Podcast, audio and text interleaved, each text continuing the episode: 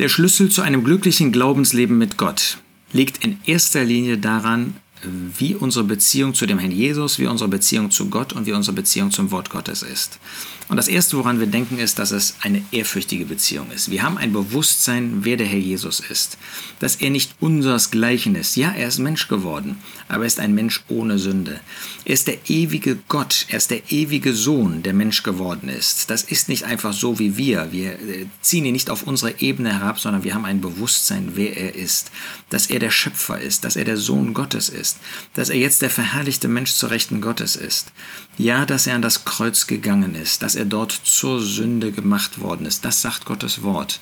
Gottes Wort sagt nicht, dass er dort irgendwie äh, eine neue Identität angenommen hätte. Das ist so die typisch menschliche Vorstellung, dass man jetzt irgendwie andere Worte finden muss, menschliche Worte, die das besser beschreiben. Nein, damit ähm, zerstören wir sogar die Herrlichkeit der Person des Herrn Jesus. Er ist als Mensch an das Kreuz gegangen. Er ist als Mensch in diesen drei Stunden der Finsternis gewesen. Er ist als Mensch von Gott verlassen worden. Ja, er ist zur Sünde gemacht worden, aber nicht irgendwie etwas, was wir dazu dichten.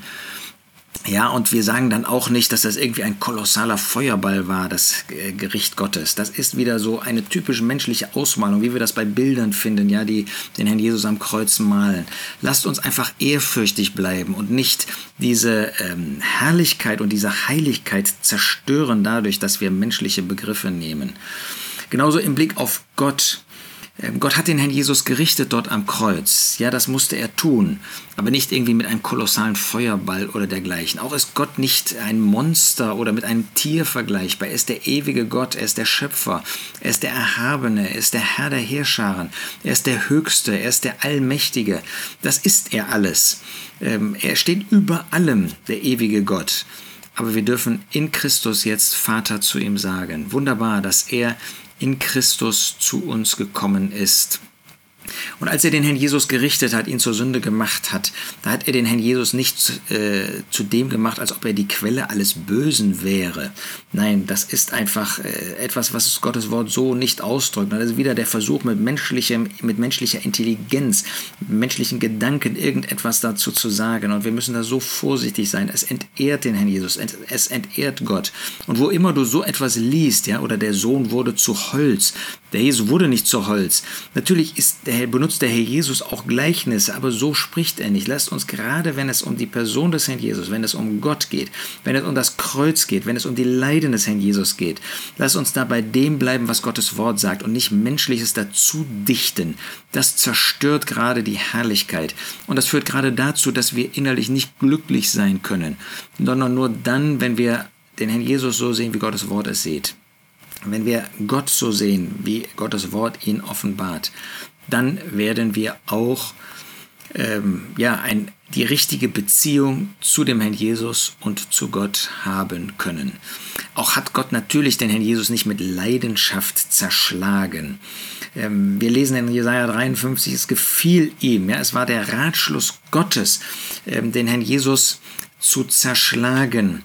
Ähm, das war nach den Gedanken Gottes der Weg, um Sühnung zu bewirken. Aber lasst uns da nie irgendetwas hinzutun. Nein, lasst uns die Herrlichkeit des Herrn Jesus, lasst uns die Größe Gottes, lasst uns sie so vor Augen haben, wie es in seinem Wort beschrieben wird. Und dann lasst uns auch Ehrfurcht vor seinem Wort haben. Lasst uns nie zulassen, dass in unserer Gegenwart irgendwie über dieses Wort, das ja den Herrn Jesus, das Gott zum Inhalt, zum Mittelpunkt hat, ähm, in einer liederlichen, in einer lustigen, in einer lächerlichen Weise gesprochen wird. Ja, Gottes Wort ist nicht bla bla. Egal wo du liest, ist das ein heiliges Wort Gottes. Ja, es offenbart die Liebe Gottes und das ist unfassbar, dass Gott uns, die wir Sünder waren, die wir Feinde Gottes waren, äh, dass er uns errettet hat. Ja, natürlich, Gott war nicht unser Feind. Wenn, wenn du das liest, dann merkst du sofort, ähm, da hat jemand Gott nicht verstanden. Ähm, Gott ist ja gerade zu uns gekommen. Wir sind Feinde Gottes gewesen. Aber Gott hat sich nicht von den Menschen weggewendet. Ja, er hat sein Volk, musste er zur Seite stellen. Er musste Lo Ami, nicht mein Volk, musste er zu ihnen sagen. Aber zu dem einzelnen Menschen hat Gott immer wieder geredet, um ihn zu sich zu bringen. So wollen wir, wenn wir mit ihm gehen wollen, wollen wir die rechte Vorstellung von ihm haben. Wir können das ja gar nicht richtig erfassen. Aber wir sehen den herrlichen Gott, wir sehen Gott, der unser Vater ist. Wir sehen den Herrn Jesus, der hier als vollkommener Mensch sein Leben geführt hat, der an das Kreuz von Golgatha gegangen ist, der dort gestorben ist, der jetzt auferstanden ist und der zu Rechten Gottes äh, thront. Und zu ihm dürfen wir sehen. Wir sind mit ihm untrennbar in Ewigkeit verbunden. Und wir erwarten ihn, den Herrn Jesus, dass er wiederkommt zur Entrückung, um uns heimzuholen. Ach, lasst uns auf den Herrn Jesus sehen. Lasst uns ihn so festhalten, wie Gottes Wort uns ihn vorstellt und lasst uns dann ein Leben an seiner Hand gehen. Lasst uns im Gehorsam ihm gegenüber unser Leben führen. Lasst uns ein freudiges Christenleben in Gemeinschaft mit Gott, der unser Vater in Christus ist, führen. Dann werden wir ihn verherrlichen und dann haben wir den wichtigsten Schlüssel, die Beziehung zu dem Herrn Jesus, die Beziehung zu Gott, um wirklich ein Leben zur Verherrlichung Gottes zu führen.